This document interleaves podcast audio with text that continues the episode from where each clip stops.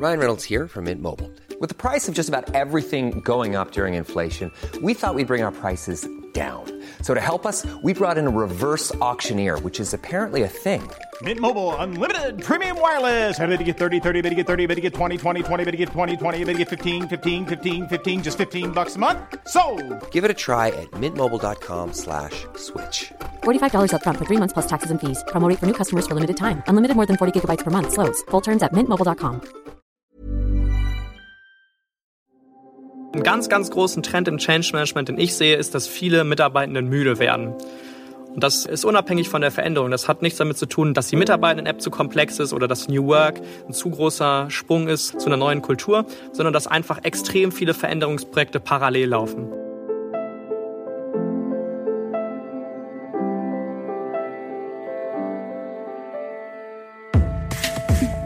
Think Beyond, der Podcast rund um interne Kommunikation. Veränderung ist alles. Oder sollten wir eher sagen, alles ist Veränderung? Wie man es auch nimmt, ohne Know-how rund um Change-Prozesse ist die interne Kommunikation nur halb so gut. Aber wie können Kommunikationsverantwortliche dann überhaupt Dinge bewegen und bewirken? Darüber spreche ich mit Patrick Kollix, Gründer und CEO von Kronsteg. Hallo Patrick. Hallo Romina, vielen Dank für die Einladung. Ich freue mich auch, dass du hier bist. Patrick, ähm, wir leben in einer Welt, die sich ja ständig ändert und immer schneller auch wird und auch auf allen Ebenen global stattfindet. In dieser Zeit ist Change Management ja ein bedeutender Erfolgsfaktor. Was ist denn Change Management überhaupt? Kannst du es kurz erklären? Ja, klar, gerne. Ähm, ich glaube, es gibt auch viele Missverständnisse gegenüber Change Management und es wird oft irgendwie in eine falsche Ecke gestellt. Aus meiner Sicht fokussiert sich Change Management ganz ausschließlich darauf, die Akzeptanz einer Veränderung zu steigern gegenüber den Mitarbeitenden. Und ähm, was man häufig sieht in vor allem kleinen Projektteams, ist, dass jemand, der inhaltlich verantwortlich ist, dann diesen Change-Part auch noch mitmachen soll. Und dann ist oftmals die Annahme, okay, wo ist jetzt da die Trennlinie? Und ich würde es vielleicht mal in so einem kleinen Bild ausdrücken. Also Change Management ist vielleicht der Reiseführer, der die Mitarbeitenden durch diese Veränderung führt, aber er hält sich dabei an die Route, die vom Projektmanagement ausgearbeitet wird. Also ist inhaltlich nicht verantwortlich, beispielsweise, wenn wir jetzt an ein Intranet-Projekt denken, mitzuarbeiten und eine Sitemap zu entwickeln. Wie sieht denn gutes Change Management aus? Kann man das irgendwie runterbrechen?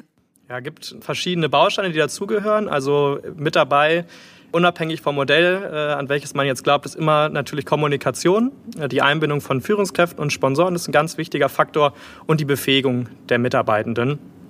Also das ist so der Kern. Und man kann dann auch super messen, wie erfolgreich war denn Change Management, äh, indem man sich zum Beispiel anschaut, wie schnell ging die Veränderung, wie viele Mitarbeiter haben sie wirklich akzeptiert und auch auf welchem Niveau wird die neue Veränderung akzeptiert. Also es macht ja einen großen Unterschied, wenn wir jetzt nochmal im Intranet-Kontext bleiben, nur davon zu sprechen, dass äh, Mitarbeitende morgens einmal reingucken oder sich auch aktiv beteiligen. Und auf diese drei Bereiche äh, kann Change Management einen großen Einfluss nehmen. Und du hast den Punkt Projekt gerade auch schon angesprochen. Wie erkenne ich denn, ob Change Management für ein Projekt überhaupt wichtig ist? Ja, das ist eine sehr, sehr wichtige Frage. Denn äh, natürlich sollte man Change Management jetzt nicht aus dem Selbstzweck heraus betreiben, äh, weil man es irgendwie spannend findet, sondern sich immer fragen, braucht man es denn überhaupt? Und das erkennt man ganz einfach daran, ob für die Veränderung es notwendig ist, dass Menschen ihr Verhalten ändern müssen. Wenn ich im Hintergrund einen Server umstelle beispielsweise und niemand bekommt davon was mit, ja, dann brauche ich auch kein Change Management. Führe ich jetzt aber eine neue Software ein äh, oder möchte einen Kulturwandel ähm, herbeiführen, dann wird Change Management extrem wichtig. Der Punkt Kulturwandel ist auch ganz wichtig, ne? vor allem eben auch die Belegschaft, die ja auch zu, zu einer der wertvollsten Ressourcen des Unternehmens überhaupt gehört. Wie überzeuge ich denn beispielsweise meinen Chef, meine Chefin davon, dass Change Management wichtig ist und ähm, welche Person muss ich denn dabei vielleicht noch berücksichtigen? Mhm. Ja, auf jeden Fall natürlich diejenigen, die so ein Projekt auch initialisieren. Und ich glaube, um da gut vorzugehen und Leute effektiv zu überzeugen, sollte man sich immer fragen, warum muss ich sie jetzt überzeugen? Also äh, warum wissen sie nicht schon, dass Change Management äh, für die Veränderung wichtig ist?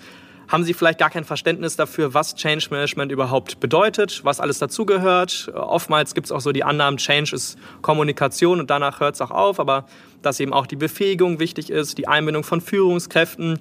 Man denkt jetzt mal daran, eine Führungskraft sagt mir beim der neuen Mitarbeiter-App, ja, das ist Zeitverschwendung, lass mal schön die Finger davon.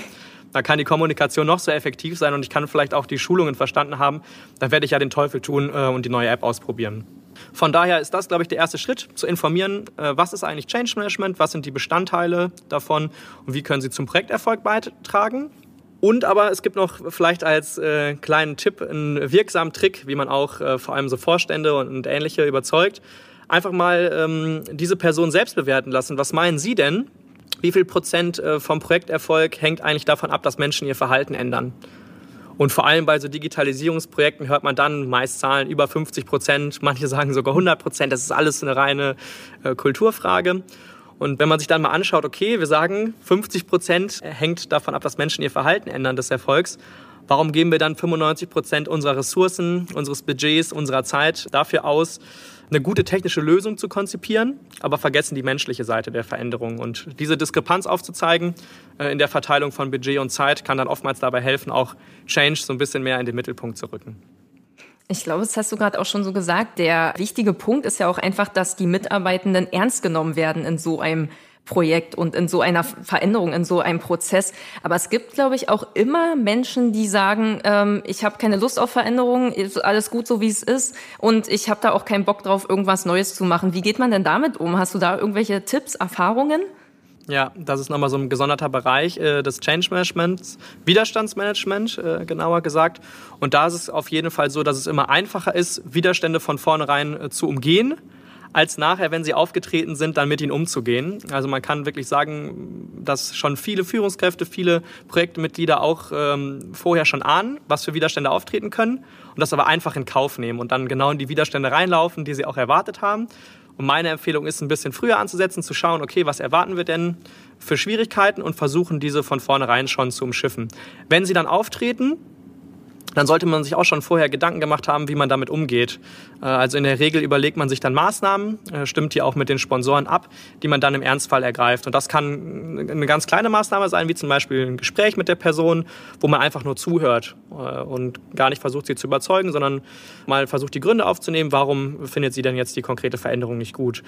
Das kann aber auch natürlich weitergehen, dass man einen persönlichen Appell startet als Sponsor und sagt, hey, ich hätte dich gern dabei, du würdest mir helfen, das Projekt erfolgreich zu machen. Das kann auch ganz viel bewegen. Oder von vornherein auch Personen, bei denen man sich vorstellen kann, dass sie gegen eine Veränderung sind, mit ins Boot zu nehmen, dass sie auch äh, von so einem Projekt profitieren. Also äh, frühzeitig überlegen, was könnte auftreten und dann im besten Fall schon einen Werkzeugkoffer parat haben, damit man nicht im Projekt spontan dann reagieren muss. Auf jeden Fall ein guter Tipp. Hast du ein konkretes Beispiel, wo es vielleicht mal gar nicht funktioniert hat, also einfach aus deiner Praxis und ähm, wie, wie man damit umgegangen ist? Ich hatte einen Fall tatsächlich, da war ich beim Unternehmen vor Ort, habe mit einem Handwerker gesprochen und äh, wollte erfragen, was denn seine Erwartungen gegenüber einer Mitarbeiter-App sind. Und äh, da hat er mir gesagt, Herr Kollix, ich habe nur zwei Anforderungen. Äh, Anforderung eins war, ich möchte dafür nicht ins Internet müssen. Und Anforderung zwei, ich möchte mein Handy nicht dafür benutzen müssen. Also er wollte es dann ausgedruckt haben im besten Fall. Und das sind dann natürlich mhm. so Rahmenbedingungen, die unvereinbar sind äh, mit dem Projektvorgehen. ja. Und äh, es gibt auch Ausnahmesituationen, wo man akzeptieren muss, äh, dass man die Leute jetzt nicht mitnimmt. Es geht eben darum, einen möglichst großen Akzeptanzgrad herzustellen. Heißt nicht, dass gutes Change Management dann scheitert, wenn es nicht immer 100 Prozent sind.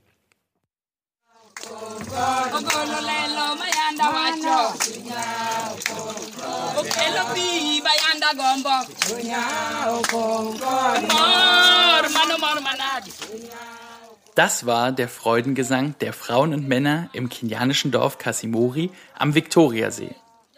Aber warum der freudige Gesang? Kurz zuvor wurde ein Trinkwasserfilter installiert, der es den Dorfbewohnerinnen und Bewohnern nun ermöglicht, Wasser aus einem Wasserloch zu sauberem Trinkwasser zu filtern.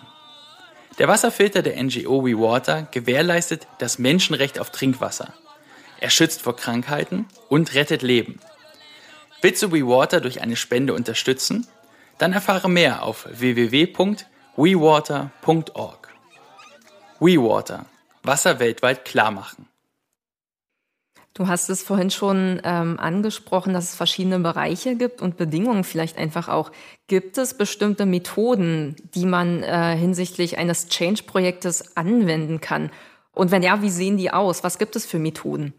Ja, also es gibt natürlich in der äh, Theorie sehr, sehr viele Modelle, von Levin über Kotter kann man sich da äh, was aussuchen. In Digitalisierungsprojekten hat so ein bisschen äh, das ProSci-ADGA-Modell aktuell eine hohe Popularität, weil es von Microsoft zu dem äh, gewünschten Standard Methodenkoffer äh, ernannt wurde, um eben Microsoft 365 Projekte zu begleiten. Und das hat so ein bisschen abgefärbt auch auf andere Softwarebereiche. Das finde ich auch ein sehr äh, gutes Modell. Das hat eben eine psychologische Grundlage, wie Veränderung abläuft auf menschlicher Ebene. Und darauf basierend gibt es eben Projektansatz, welche Schritte man durchlaufen muss, um äh, eben die Mitarbeitenden durch eine erfolgreiche Veränderung zu führen. Und von daher, wenn man sich mal ein Modell anschauen will, äh, dann würde ich das empfehlen. Mm, du hast äh, viel von Software gesprochen, was, glaube ich, auch für die meisten Unternehmen auch einfach essentiell ist und wichtig ist. Wie schafft man es denn dahingehend ein Bewusstsein für die Notwendigkeit vielleicht einfach von Software allgemein oder eben auch von Change-Prozessen und Change-Management bei so einem Projekt ähm, ja zu schaffen? Ja, was ich gerade schon gesagt habe, also mal schauen ähm, oder aufzeigen, was dazugehört, äh, auch zeigen, was für ein Projekterfolg davon abhängt aber auch, glaube ich, ganz deutlich machen, dass Change Management nicht softe Faktoren nur sind. Und äh, ich weiß, viele, wenn sie jetzt hören, der Change Manager kommt, dann denken sie an Psychologen oder Coaches, die jetzt die Klangschale rausholen oder in so eine esoterische Richtung. Damit fühle ich mich auch noch häufig konfrontiert mit solchen Vorbehalten. Aber man sollte, glaube ich, immer aufzeigen, dass Change Management nicht nur für Leute ist, die äh, anderen was Gutes tun wollen, sondern dass es da auch ganz klar um Zahlen und Fakten geht. Also wenn ich 50 Prozent äh, meiner Software nicht nutze, der Lizenzen, ja, dann verbrenne ich ja die ganzen Lizenzkosten und dann geht es auch ganz klar um Businessziele, es geht ganz klar um Geld und man kann das auch immer in monetäre Faktoren wieder äh, umrechnen. Und ich glaube, man sollte Change Management auch als das sehen, was es ist, ein businessrelevantes äh, Bestandteil eines Projekts und nicht äh, ja, eine esoterische Selbstfindungsübung, wie es äh, manche noch sehen. Die es aber vielleicht trotzdem auch sein kann, oder? Auch heute noch, glaube ich.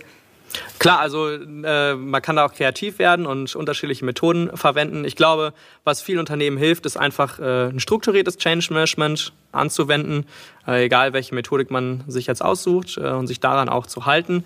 Denn ähm, was vielleicht auch noch ein interessanter Punkt ist, wenn man Change Management nicht ernst nimmt, und das kann auch ein Grund sein, um Personen zu überzeugen, was erzeugt denn das für ein Bild äh, in der Organisation? Ich habe ja dann als Mitarbeitender äh, das Gefühl, okay, wir nehmen hier den Wandel anscheinend nicht so richtig ernst. Auch wenn eine Veränderung angekündigt wird, kann letztendlich jeder machen, was er will. Und das macht zukünftige Veränderungen natürlich auch schwieriger. Und äh, wenn ich auf der anderen Seite Change Management gut angehe, dann steigere ich auch meinen Reifegrad, äh, werde als Unternehmen reaktionsfähiger und äh, bin besser auch auf zukünftige Veränderungen im komplexen Markt äh, vorbereitet. Hört ihr noch oder lest ihr schon? Das Fachmagazin Beyond der SCM widmet sich seit 2013 wechselnden Themen aus dem Bereich interne Kommunikation. Lest Beyond als PDF oder Printmagazin und verpasst mit dem neuen Abo keine Ausgabe mehr. interne-kommunikation.net slash beyond. Mal andersrum vielleicht gedacht, die Belegschaft wünscht sich Veränderungen, der Chef oder die Chefin stellt sich vielleicht so ein bisschen quer und denkt, brauchen wir nicht oder warum brauchen wir denn das? Wie kann man denn als Mitarbeitende oder Mitarbeitender sowas antreiben? Ja, das ist ein ganz wichtiger Punkt, dass man das auch anspricht. Denn viele Personen unterschätzen auch wirklich den Wunsch von Mitarbeitenden, dass sie da in der Veränderung unterstützt werden und äh, sagen dann, ich traue euch das zu und ihr könnt das selber und sehen das äh, als Entgegenkommen, dass man ihnen so viel zutraut und sie ja kein Change Management brauchen. Auch viele Softwarelösungen sagen das immer, wir sind so einfach zu verstehen und so intuitiv. Bei uns braucht man kein Change Management. Dabei glaube ich, ist es gar keine Schwäche, sich einzugestehen, dass äh, so eine Begleitung der Veränderung helfen kann. Und ähm, wenn man als Mitarbeitender das Gefühl hat, ähm, ich werde hier zu wenig begleitet in meinem Wandel, dann gerne mit anderen zusammentun und das ansprechen, direkt beim Projektteam. Das kann tatsächlich viel bewegen und ich habe es auch schon oft erlebt, dass danach äh, das Thema Change Management deutlich ernster genommen wurde. Hast du da ein konkretes Beispiel vielleicht?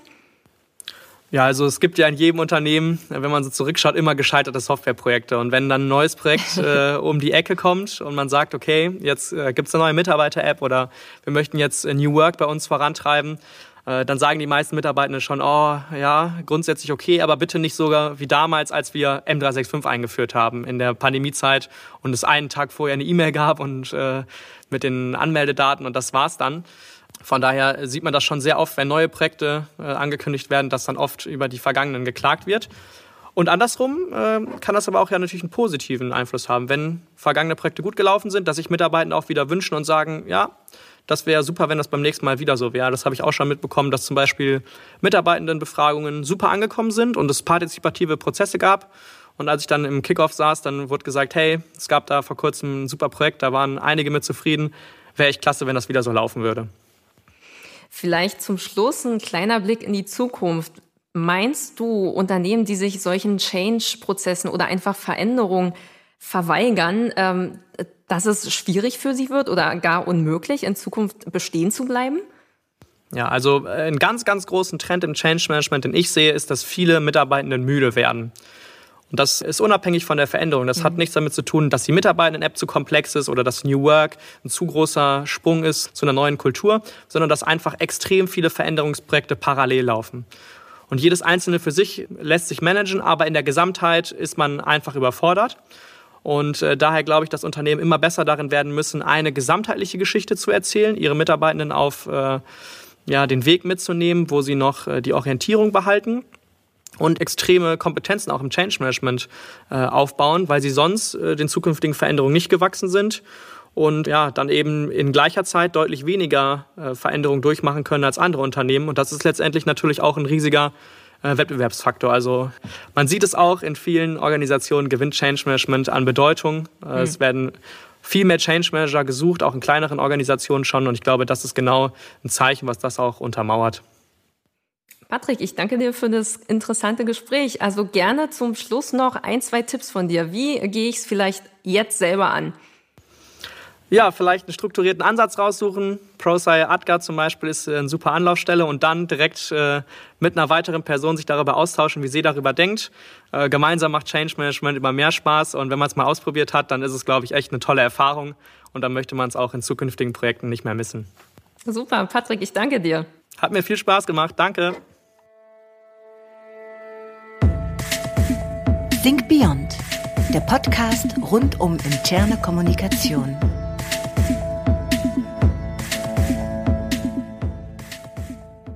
Think Beyond ist ein Podcast der SCM und wird produziert von Hill Productions.